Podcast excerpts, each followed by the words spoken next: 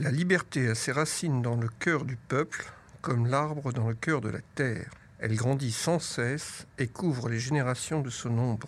Victor.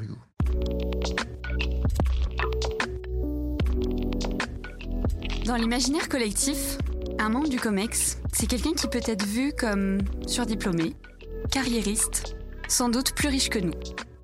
En gros, c'est quelqu'un d'inatteignable, sans doute hors sol. En réalité, c'est quelqu'un qui a des idées, des compétences et qui décide. C'est quelqu'un qui donne le cap et qui tient la baraque.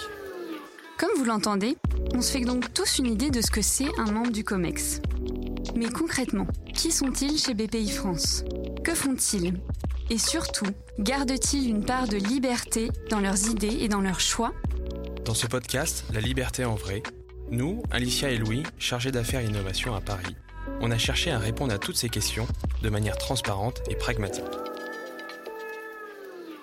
Aujourd'hui, nous avons le plaisir d'accueillir le stratège de BPI France, Pascal Lagarde, directeur exécutif en charge de l'international, de la stratégie, des études et du développement. Bonjour Pascal. Bonjour. Merci d'avoir accepté cet exercice du, portrait. On va commencer par un bref rappel de ton parcours. Donc, tu es diplômé de Polytechnique et ingénieur en chef de l'armement. Tu fais tes premières armes à la DGA dans le secteur des télécoms avant de rejoindre les rangs du ministère de l'Industrie. Puis, sans doute en manque de bataille, tu prends en 99 un virage majeur dans ta carrière, celui du venture capital chez CDC PME. De 2006 à 2013, tu maintiens la garde dans cette institution dont tu es directeur général avant d'œuvrer à la création de BPI France, dernière conquête en date où tu occupes le grade crucial de stratège. Des combats, comme on l'entend, tu en as mené un certain nombre, mais on souhaiterait tout d'abord revenir sur celui du soutien aux PME. Venant du domaine militaire, qu'est-ce qui t'a poussé à aller vers un métier au service des entrepreneurs? Qu'est-ce qui m'a fait passer vers d'abord le ministère de l'Industrie C'est que, au bout d'un moment, j'avais un peu fait le tour de, ce que je voulais faire. Mais il y avait euh, au moins une chose dont j'étais sûr c'est que j'étais assez intéressé par le domaine industriel. Ça, c'était très clair. Et euh, j'aimais beaucoup, beaucoup euh, tout ce qui était recherche et développement. Donc, en gros, je suis. Quand j'ai voulu quitter le, monde, de, enfin là où j'étais, en gros, j'ai cherché différentes choses. Euh, on me dit, ben, y a, au ministère de l'Industrie, c'est intéressant, il y a plein c'est très technique, on, voit des choses. Hein, voilà. Donc j'ai fait le lien là-dessus. Et je me suis retrouvé au ministère de l'Industrie où je me suis occupé de programmes de recherche, en fait, euh, dans les composants qui s'appelaient JESSI, hein, qui, existe toujours hein, maintenant, qui est le, grand programme euh, silicium à Grenoble, en fait. Et je me suis occupé ensuite de la sous-direction qui était en charge de l'informatique et de télécom. Et le tout en lien pas mal avec les organismes de recherche. Donc j'avais ce, ce, lien industrie-recherche, plutôt pas trop PME, mais un peu, parce que informatique et télécom, c'était devenu assez PME. Puis au bout d'un moment, j'ai voulu changer. Et la Caisse des dépôts créait en fait son programme PME. Et il cherchait quelqu'un qui était un peu à la confluence des organismes de recherche de la technologie, enfin, etc., pour avoir, pour piloter quelque chose de nouveau qui s'appelait l'amorçage. Il voulait faire de l'amorçage. Donc c'est comme ça que je suis rentré, parce que je connaissais bien l'INRIA, parce que je connaissais bien ce genre de, de labo, et puis parce que ben, je, je, je venais d'un endroit où on connaissait un peu la technologie, etc., ce qui n'était pas du tout le monde de la Caisse des dépôts. C'était vraiment pas du tout. Donc je suis rentré comme ça. C'est ça le lien, en fait, entre les deux. Et alors, à ce sujet de l'amorçage, tu es reconnu pour être l'un des artisans de la création donc, du capital investissement en France. À une époque où défendre ce secteur dans les années 90, au moment où l'Anvar avait une position prédominante par rapport aux, acteurs euh, privés, c'était pas forcément évident. Quelles étaient euh, les convictions que tu portais à l'époque? Alors, les convictions qu'on portait à l'époque, c'était que il y, avait, enfin, il y avait certes une place pour euh, les aides à l'innovation, mais il n'y avait pas de capital en fait en France.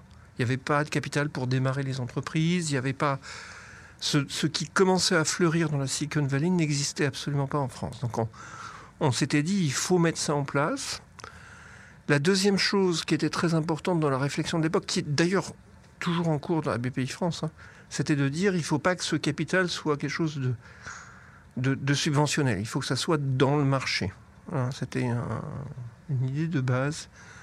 Alors pourquoi on avait cette idée? C'est parce qu'en fait, il y avait une, antériorité à CDC-PME qui était le capital d'investissement régional, classique, pas du tout technologique, où en fait il y avait eu des gros plantages dans le passé, avec des, des méthodes pas très business.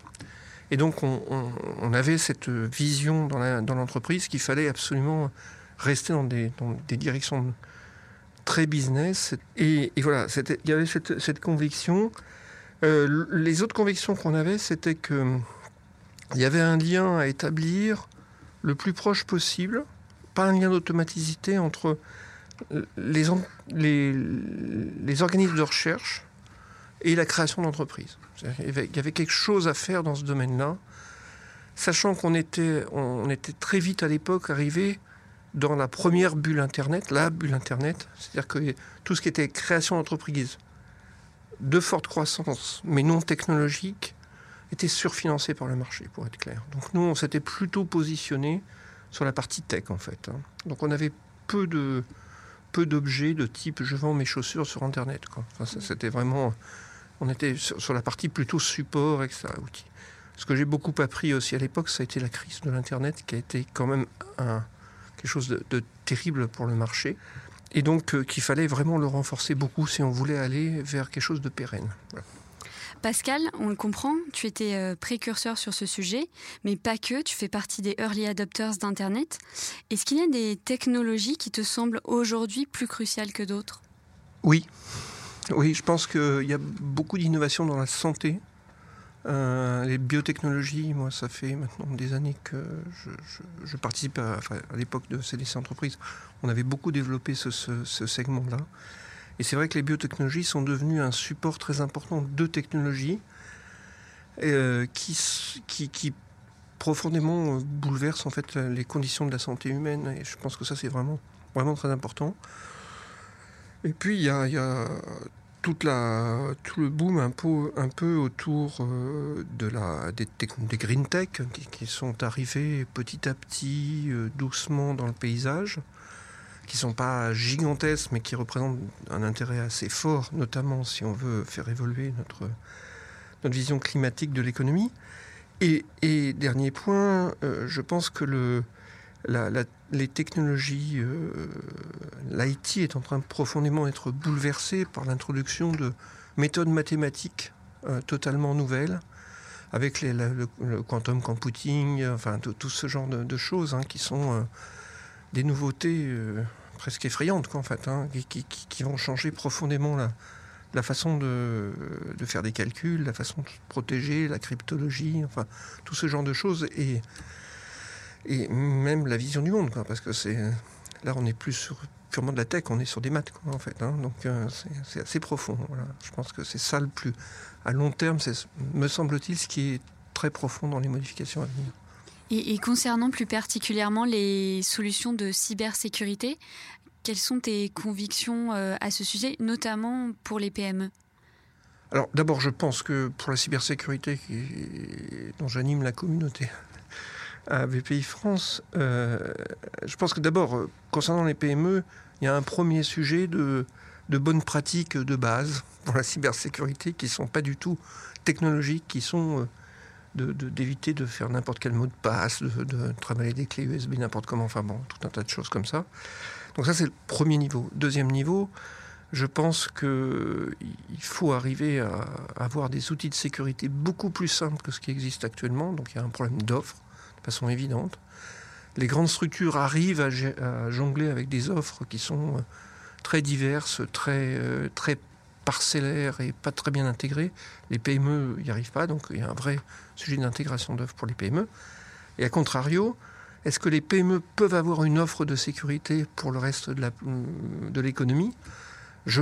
Il y a beaucoup d'innovations dans ce domaine euh, en France et ailleurs d'ailleurs.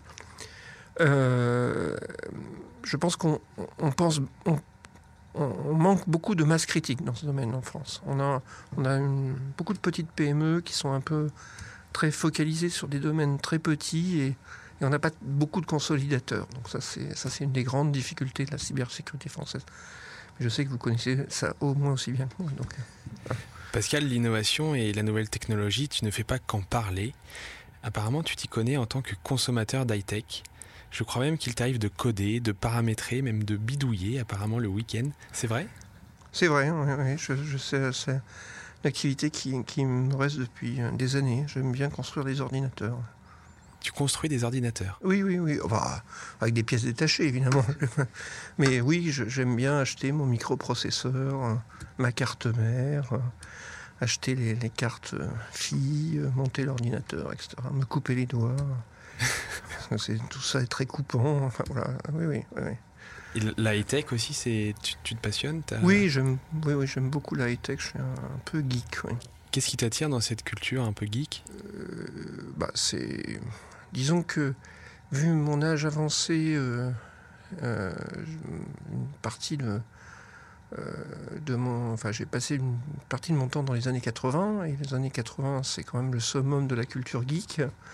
Donc, bah, j'étais, j'étais dans mon temps et, je l'ai maintenu. je l'ai maintenu avec des, des convictions. Je n'aime pas Apple parce que Apple, on ne bidouille pas. voilà, c'est tout est carré, on peut rien faire, c'est verrouillé. Euh, donc je préfère euh, évidemment le monde du PC. Euh, voilà, et, je, suis resté sur ce genre de, choses. Et, je, trouve qu'il y a une certaine. Ça n'a pas cessé de, de, changer au fil du temps. Donc ça permet de, de se renouveler, d'avoir des nouvelles, des, nouvelles façons de, faire, de, se construire un petit peu ces, euh, modèles soi-même, etc. Par ailleurs, je suis assez joueur aussi. Hein, donc, euh, c'est ce que j'allais dire, tu es un gamer. Oui, oui, oui. Donc euh, j'aime bien les, jeux vidéo. Et donc pour faire des jeux vidéo, il faut en général avoir une bécane à peu près bien construite. Donc voilà. Tu as un jeu à nous recommander? Actuellement, oui, j'aime bien Metro 2033. Voilà. Merci Pascal. Et donc il y, a le gaming, mais il y a aussi apparemment le hard rock, d'après nos sources. Tu confirmes? Oui, je confirme. T'as un groupe ou t'as eu un groupe ou t'en as un actuellement? Alors euh, moi je suis un, peu un vieux du hard rock. J'aime bien Motorhead, j'aime bien ce genre de groupe. Euh, euh, voilà, mais je ne suis pas uniquement sur le hard rock. Hein. J'aime bien Clash, j'aime bien voilà. Donc je, reste quand même très années 80, très années 90. Voilà, donc ça, ça, ça reste. Mais, mais oui, oui, je. Voilà, je, vais dans quelques concerts régulièrement, pas en ce moment, et j'adore les Rolling Stones. Voilà. Donc des goûts euh, très éclectiques et divers, comme finalement un petit peu euh, toutes les missions que tu as euh, dans cette maison, hein, parce que ta direction chapeaute beaucoup de sujets différents. Et on, a une question à propos de ton cœur de métier. Je crois que l'une des compétences que tu utilises au quotidien, c'est celle de la négociation. Est-ce que tu peux nous partager tes tips de négociateur, tes, tes bonnes pratiques? Ah, la négociation. D'abord, il faut, euh, quand on négocie quoi que ce soit, il faut avoir stocké des informations sur les gens qui sont en face. C'est assez compliqué de négocier sans savoir. Le, deuxième point de, sur la négociation, c'est d'être capable de se dire, euh, voilà, j'ai mes objectifs, c'est ça, ça et ça. Euh, mon objectif de repli, c'est ça. Donc euh, j'ai un objectif de repli, et si je lâche ça, je lâche pas ça. Quoi. En gros, c'est se, faire une sorte de plan de bataille. Quoi. Après, il faut se mettre en colère uniquement quand on en a envie. Le reste du temps, il faut rester calme. Euh, ce qui n'est pas facile en fait. Hein. Mais la colère n'est, en négociation évidemment, n'est qu'un outil comme un autre. C'est-à-dire, en gros, c'est scénarisé, c'est très bien de se mettre en colère et de claquer la porte. Mais il faut que ça soit scénarisé. Sinon, c'est un échec. Voilà. Donc, euh, par contre, si on arrive à mettre l'autre en colère et que c'est pas scénarisé, ça, c'est pas un échec. Voilà. Ça, c'est même une réussite. Donc voilà, ça, c'est quelques tips. Mais bon. Euh, voilà, et puis euh, je pense que toute bonne négo se passe aussi par des moments de, de convivialité et de, d'échanges euh, non professionnels. on, comprend en fait qu'il faut quand même des qualités humaines pour être un, bon négociateur, pour être un manager également. Et euh, à ce sujet, je crois que tu excelles aussi, puisque euh, bah, en tout cas, tu comptes parmi ta garde rapprochée des fidèles de plus de 15 ans de collaboration. Oui. Peux-tu nous parler des valeurs que tu partages avec eux, avec tes équipes? Les valeurs. D'abord, je partage les valeurs de BPI France, ça c'est bien évidemment. Euh, et euh, je dirais dans, le, dans le management, euh, moi ce que j'aime beaucoup et ce qu'on essaye d'avoir ensemble, d'abord c'est une grande transparence dans l'équipe. On se parle de tout, il n'y a pas de choses taboues.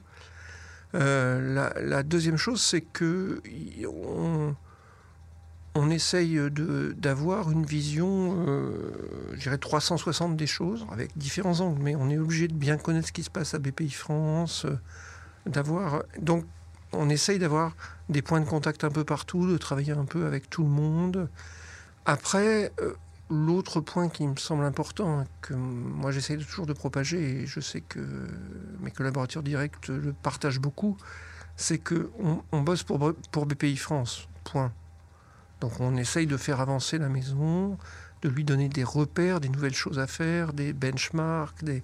c'est un petit peu le, rôle de la disette, quoi. C'est de, filer le cap ou un cap, aider à trouver un cap, euh, aider à trouver des, repères euh, d'évaluation de, résultats, de KPI, qu'est-ce qu'on a fait, qu'est-ce qu'on pourrait faire de mieux, où est-ce qu'on va, qu'est-ce que font nos équivalents dans le monde, euh, voilà, ce genre de choses. avoir une grande ouverture d'esprit, en fait, c'est euh, le fil rouge de ta direction. Parce que, donc, pour rappel, hein, tu chapeautes euh, la stratégie, mais il y a aussi les partenariats internationaux, les études macroéconomiques, la documentation et la RSE, par exemple. On s'y attend un peu moins. Ouais, D'abord, oui, on essaye d'avoir une, ouverture d'esprit, hein, ne serait-ce que euh, parce que euh, quand on fait de l'international, si on n'a pas d'ouverture d'esprit, on ne fait pas d'international. Donc c'est un peu contradictoire. Donc il faut une certaine ouverture d'esprit. Mais mon fil rouge à moi, c'est de dire qu'on est un petit peu une sorte de laboratoire de R&D de BPI France. Donc avec euh, la stratégie, c'est un petit peu l'élaboration de la stratégie avec tous les métiers, avec tout le monde. C'est un petit peu de la R&D sur qu'est-ce qu'on va faire dans le futur.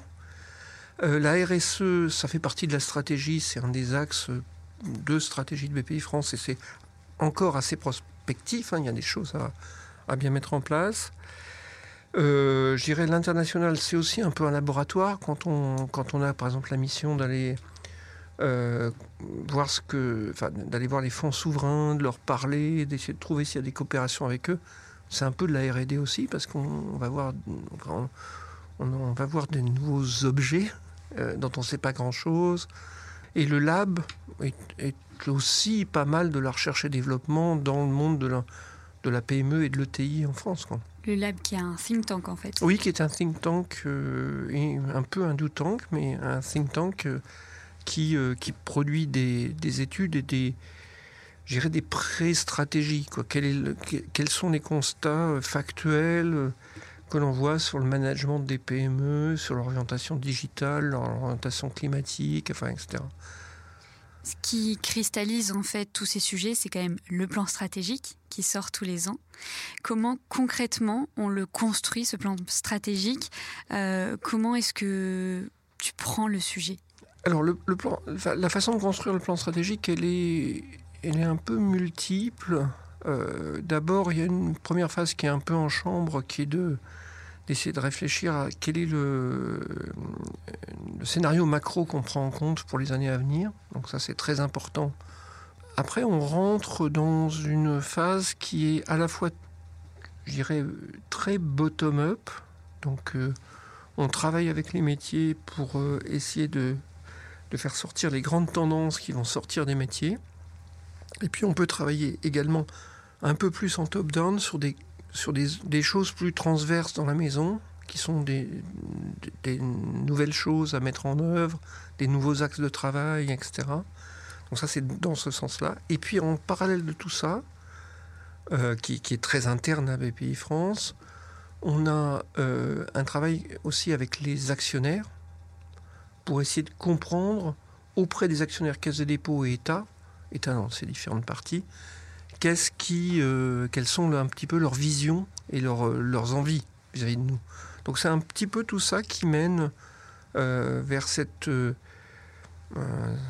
espèce de soupe qu'il qui va falloir faire floculer et puis euh, amener euh, quelque chose de digestible à la fin. Quoi. Pascal, on comprend que tu apprécies prendre de la hauteur, avoir une appréhension macro des sujets au niveau européen. Tu es d'ailleurs assez proche du Fonds européen d'investissement, le FEI. Qu'est-ce qui t'enthousiasme dans ce projet collectif qu'est l'Europe? C'est un projet qui a, qui a beaucoup de sens ne serait-ce que parce qu'il est un élément pacificateur sur une zone qui a été une zone de conflit pendant très longtemps. Je pense aussi parce que l'effort qui a été fait depuis des années dans les structures européennes, c'est qu'on a appris à vivre ensemble. Je pense qu'on a fait, d'ailleurs notamment pendant la crise du Covid, euh, d'énormes changements, d'énormes progrès. On a mis en place un plan, on a mis en place dans les faits un budget européen, ce qui n'existait pas avant, enfin des ressources propres de la Commission. Et puis, on a mis en place une capacité d'endettement, enfin, etc. Donc, une intégration qui est beaucoup plus profonde. Alors, ça, ça relève de, évidemment d'éléments d'extranéité assez forts, hein, puisque, en gros, s'il n'y avait pas eu la crise de Covid, plus un gouvernement américain assez déficient et, qui poussait dans ce sens-là, ça ne serait pas passé. Donc, mais en tout cas, l'opportunité a été saisie et je pense que ça, montre qu'on peut progresser d'un seul coup et qu'il y a encore des choses à faire. Donc je pense qu'il y a beaucoup de choses à faire. Après, on peut être très critique sur euh, les méthodes, la, lenteur. Euh, voilà. moi, je connais assez bien les institutions européennes parce que je suis souvent à Bruxelles et souvent à Luxembourg. Euh, moi, ce que je peux en dire, c'est que le bon côté, quand même, c'est que la plupart des gens qu'on y rencontre sont des gens à la fois intelligents, compétents et qui y croient. J'ai très peu rencontré de, gens qui n'ont pas ces trois caractéristiques à la fois. On passe à un sujet un peu plus micro, mais toujours d'actualité. En préparant ce podcast avec Alicia, on s'est promis, Pascal, de te parler d'un sujet pour le coup qui nous tient à cœur. C'est celui de la DAV, la démarche d'amélioration verte, qui vise à démocratiser les pratiques écologiques en interne. Donc c'est une démarche qui fait écho, euh, tu le sais, euh, au plan climat, euh, dans lequel tu es très impliqué. Tu peux nous en dire plus et nous dire jusqu'où il est voué à aller ce plan? Pour moi, le climat, d'abord, c'est un sujet évidemment qui, est un sujet de responsabilité personnelle, chacun a sa vision des choses, etc. Pour l'économie, c'est un sujet majeur. On sait pertinemment que certains business models ne seront plus viables dans 20 ans. Il y a un vrai enjeu financier et économique d'avoir une capacité au sein de BPI France de faire évoluer l'économie française dans une, dans une direction d'adaptation au changement qui est inéluctable et de transition, c'est-à-dire de réduction de l'impact propre de chacune de ces sociétés sur, euh, sur, le, sur les gaz à effet de serre en fait. Hein. Ce système, c'est un système qui demande d'avoir plusieurs choses, d'avoir un en ressources des technologies pour améliorer ce que font les entreprises, des meilleures technologies de stockage d'énergie, des meilleures technologies de gestion de, des intrants, enfin tout un tas de choses comme ça. Il faut être capable d'avoir, au-delà des technologies, euh, de l'ingénierie, des, solutions, etc. Il faut être capable de revoir ses business models. Les business models vont changer. C'est une, rupture un petit peu équivalente à la rupture euh, numérique, en fait, hein, euh, digitale. Eh ben, la transition écologique énergétique, c'est la même chose, en fait. C'est de revoir son business model dans un environnement dont les paramètres économiques risquent de changer. D'une part, parce à cause du réchauffement climatique, et d'autre part, parce que euh, la façon de faire des affaires va changer si l'Europe fait ce qu'elle a dit, et on espère que ce sera le cas, elle va mettre euh, une taxe carbone aux frontières. Cette taxe carbone aux frontières, ça va très clairement, profondément modifier les équilibres d'approvisionnement de choses diverses dans l'industrie, par exemple. Euh, et ça va bouger les curseurs de coûts. Il deviendra plus rentable de faire des gros boulons pour l'automobile euh, en France que de les faire en Chine. Donc euh, les, équilibres géostratégiques vont, vont énormément changer à cause de ça, à cause également d'un point absolument majeur, hein, qui est le fait que les consommateurs finaux eux-mêmes disent ça suffit, c'est fini quoi. Moi je veux des circuits courts, du local. Je veux du local, je veux des choses qui qui, qui, sont réellement euh, produits avec peu d'énergie, l'énergie décarbonée, je veux enfin plein de choses de ce type-là. On voit le succès du bio, et ça, ça, change un peu les, façons de voir les choses. Hein. Donc je pense que c'est notre rôle de trouver un moyen d'emmener l'ensemble du système dans cette direction en apportant plusieurs choses. On a, fait une très belle étude du lab hein, récemment sur euh, dirigeants de PME et ETI et climat. Qu'est-ce qu'ils nous ont dit? Ils nous ont dit un truc, moi, qui m'a surpris. Franchement, qui m'a surpris. Ils nous ont dit à 80, presque 90%, attendez, on, est déjà convaincu en fait. On n'a pas de sujet de conviction. Moi, je pensais que ça serait beaucoup plus bas. Je pensais que le monde des affaires serait plus bas dans ce, dans ce segment. Par contre, ce qu'ils nous disent aussi, c'est on ne sait pas quoi faire, on n'a pas de stratégie dans le domaine, on ne sait pas bien s'il y a des technologies qui existent pour nous aider, et on n'a pas d'argent pour le faire. En gros, c'est ça qu'ils nous disent. Donc on, sent bien qu'il y, a beaucoup d'inconnus, il, y a quand même une volonté initiale, et puis derrière, il faut trouver euh, la route, aider, donc avoir des produits pour ça, avoir des procédures en interne pour euh, bien euh, et avoir des outils pour, euh, je dirais, que chacun sache vers quoi il faut aller. Pascal, on a une dernière question, mais c'est pas nous qui allons te la poser. C'est Arnaud Codou, notre précédent invité. On te laisse écouter. Bon, Pascal, on se connaît depuis longtemps. depuis que tu me connais, je porte le bouc. Tu me connaissais à une époque où j'avais des cheveux, et moi, je t'ai toujours connu avec une moustache. Euh, donc deux questions en fait. Un, euh, comment tu fais pour qu'elle soit toujours nickel et, deux, depuis quand? Nous partageons une deuxième chose, c'est qu'on a fait une école militaire tous les deux. Et euh, dans cette école militaire, il y a un moment où on se retrouve assez jeune, très jeune dans mon cas, à devoir commander une section. Je faisais très jeune, mais vraiment très jeune. Donc je m'étais dit, si je me fais pousser la moustache, je vais avoir au moins un avantage, ça va me vieillir. Et donc j'ai fait pousser cette moustache à ce moment-là, et depuis, je l'ai jamais quittée en fait. Voilà, et la, première question, c'était comment elle est aussi nickel. J'ai commencé à me la tailler, donc euh, on, on, apprend, on fait des expériences qui sont parfois pas très réussies. Au ciseau? Au ciseau, oui. Ah oui, oui, au ciseau, oui, oui, oui. oui. Euh, ce que je ne fais pas, c'est la faire tailler par un barbier. Voilà, je le fais moi-même, comme les ordinateurs d'ailleurs. Pascal, on passe à la dernière séquence de ce podcast. Ça s'appelle la séquence Parlons Cash. C'est un quiz très rapide. Il y a deux propositions, mais une seule réponse possible. Est-ce que tu es prêt? Euh, Je ne sais pas, parce que je ne connais pas les questions. Alors on commence. Agatha Christie ou Stephen King? Stephen King. Échec et mat ou touche coulé et. Berlin ou Paris? Paris. League of Legends ou Warcraft? Warcraft. Bistronomie ou gastronomie? Bistronomie. Vici ou Capdev Vici. Et la dernière, moustache à la Dali ou à la Freddie Mercury? Freddy. Merci Pascal. Merci Pascal.